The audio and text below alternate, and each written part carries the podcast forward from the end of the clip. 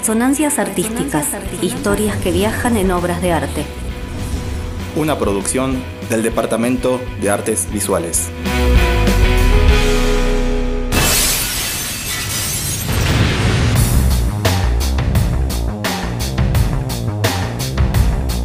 Una obra de arte nos cuenta una historia, relato que está atravesado por las experiencias del artista, por el contexto de producción, por las vivencias de quien la recibe. A su vez, una obra de arte forma parte de la historia, a veces de la oficial y muchas otras de una historia no contada. Desde ese presente remoto, a través de cada obra nos llegan, como ecos, como ecos, palabras susurradas, resonancias de la historia que te invitamos a escuchar. Resonancias Artísticas te propone un viaje auditivo a momentos fundamentales en la historia de la humanidad, para entender por qué somos lo que somos y lo que hacemos con eso. En esta temporada nos convoca Epidemias en el Arte.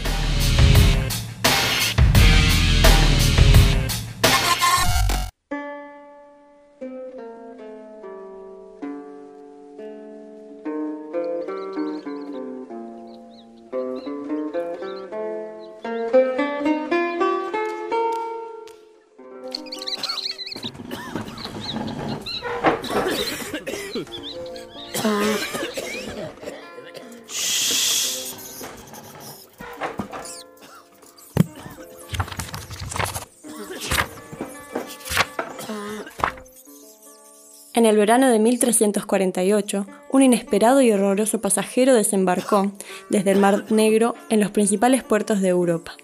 La conocida peste negra llegó a Messina y se extendió rápidamente por Italia, alcanzando una de sus ciudades más hermosas, Florencia. Uno de los relatos más desgarradores de este periodo es la introducción que Giovanni Boccaccio describe a su célebre Decamerón y en la que cuenta. Casi al principio de la primavera del año antes dicho, empezó la peste a mostrar sus dolorosos efectos horriblemente y en asombrosa manera. Tanto a hombres como a mujeres les nacían hinchazones que crecían algunas hasta el tamaño de una manzana y que eran llamadas bubas por el pueblo. En poco espacio de tiempo empezaba la pestífera buba a extenderse e inmediatamente comenzaba la calidad de la enfermedad a cambiarse en manchas negras. No solo eran pocos los que curaban, sino que casi todos morían antes del tercer día de la aparición de las señales, indicio certísimo de la futura muerte. Y esta pestilencia tuvo mayor fuerza, porque a quienes se enfermaban, que eran una multitud inestimable, ningún otro auxilio les quedaba. Abandonados eran los enfermos por los vecinos, los parientes y los amigos. Era tanta en la ciudad la multitud de los que de día y de noche morían, que muchos acababan en la calle y no bastando para las sepulturas la tierra sagrada, se hacían por todas partes fosas grandísimas en las que se ponían a los muertos por centenares. Este relato de Boccaccio, fiesta del horrible y el espanto, operó como fuente de inspiración para muchas obras de arte. Hoy para ustedes presentamos La peste en Florencia, de Luigi Sabatelli.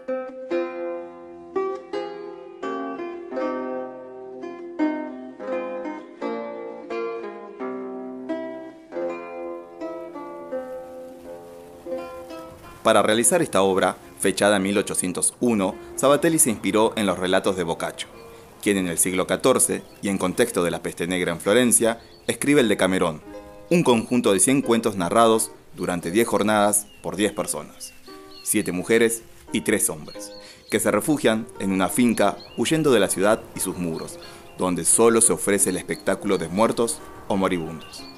El escenario rural, donde se escucha el delicioso canto de los pájaros, lo componen verdes y extensas llanuras con árboles cargados de fruto, habitado por mil especies de aves y donde se escucha a lo lejos el canto del mar. El aire del campo es mucho más puro que el de ciudad, y sin embargo, aunque no sabemos su destino, estos 10 personajes no están exentos de la peste que asolaba en la ciudad.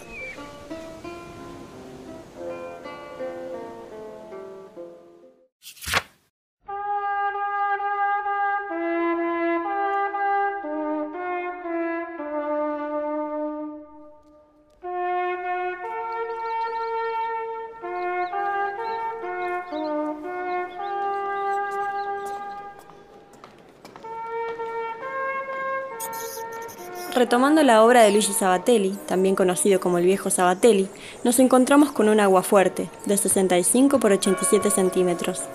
En esta imagen, que tiene como fondo la ciudad de Florencia, el artista representa en un gran primer plano lo que sería una fosa común, donde yacen los muertos de esta ciudad.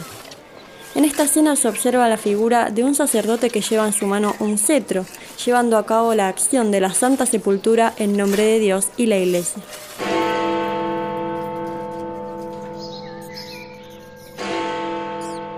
En este mismo plano, en el margen izquierdo, un grupo de personas con un gran libro hacen el recuento de la cantidad de muertos, mientras que a su alrededor se siente el hedor propio de los cadáveres, algo corriente en estos tiempos de peste. La peste en Florencia de Luigi Sabatelli demuestra claramente un fuerte dramatismo en la representación mediante las distintas acciones y movimientos presentes en su obra. Esta gran escena cotidiana se conforma de pequeños actos y gestos que construyen un pavoroso escenario.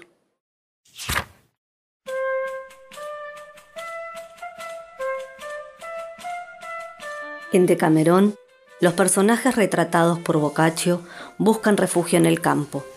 Primera ironía de la historia. Según podemos leer en el texto de Daniel Arjona, el índice de mortalidad de la peste negra era mucho mayor en zonas rurales. Y así, creyendo burlar a la muerte, estos diez jóvenes probablemente le salieron al encuentro. Pero hay una ironía aún más atroz.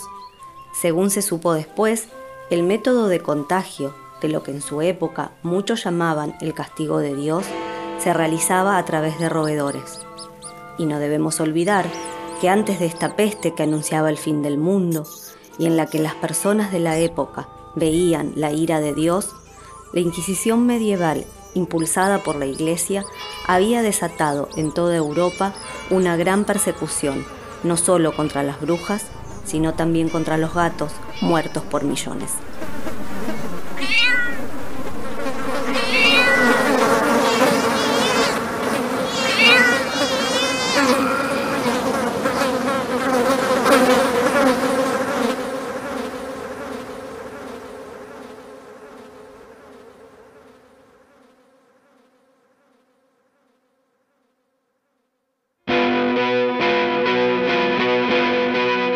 Resonancias Artísticas, historias que viajan en obras de arte.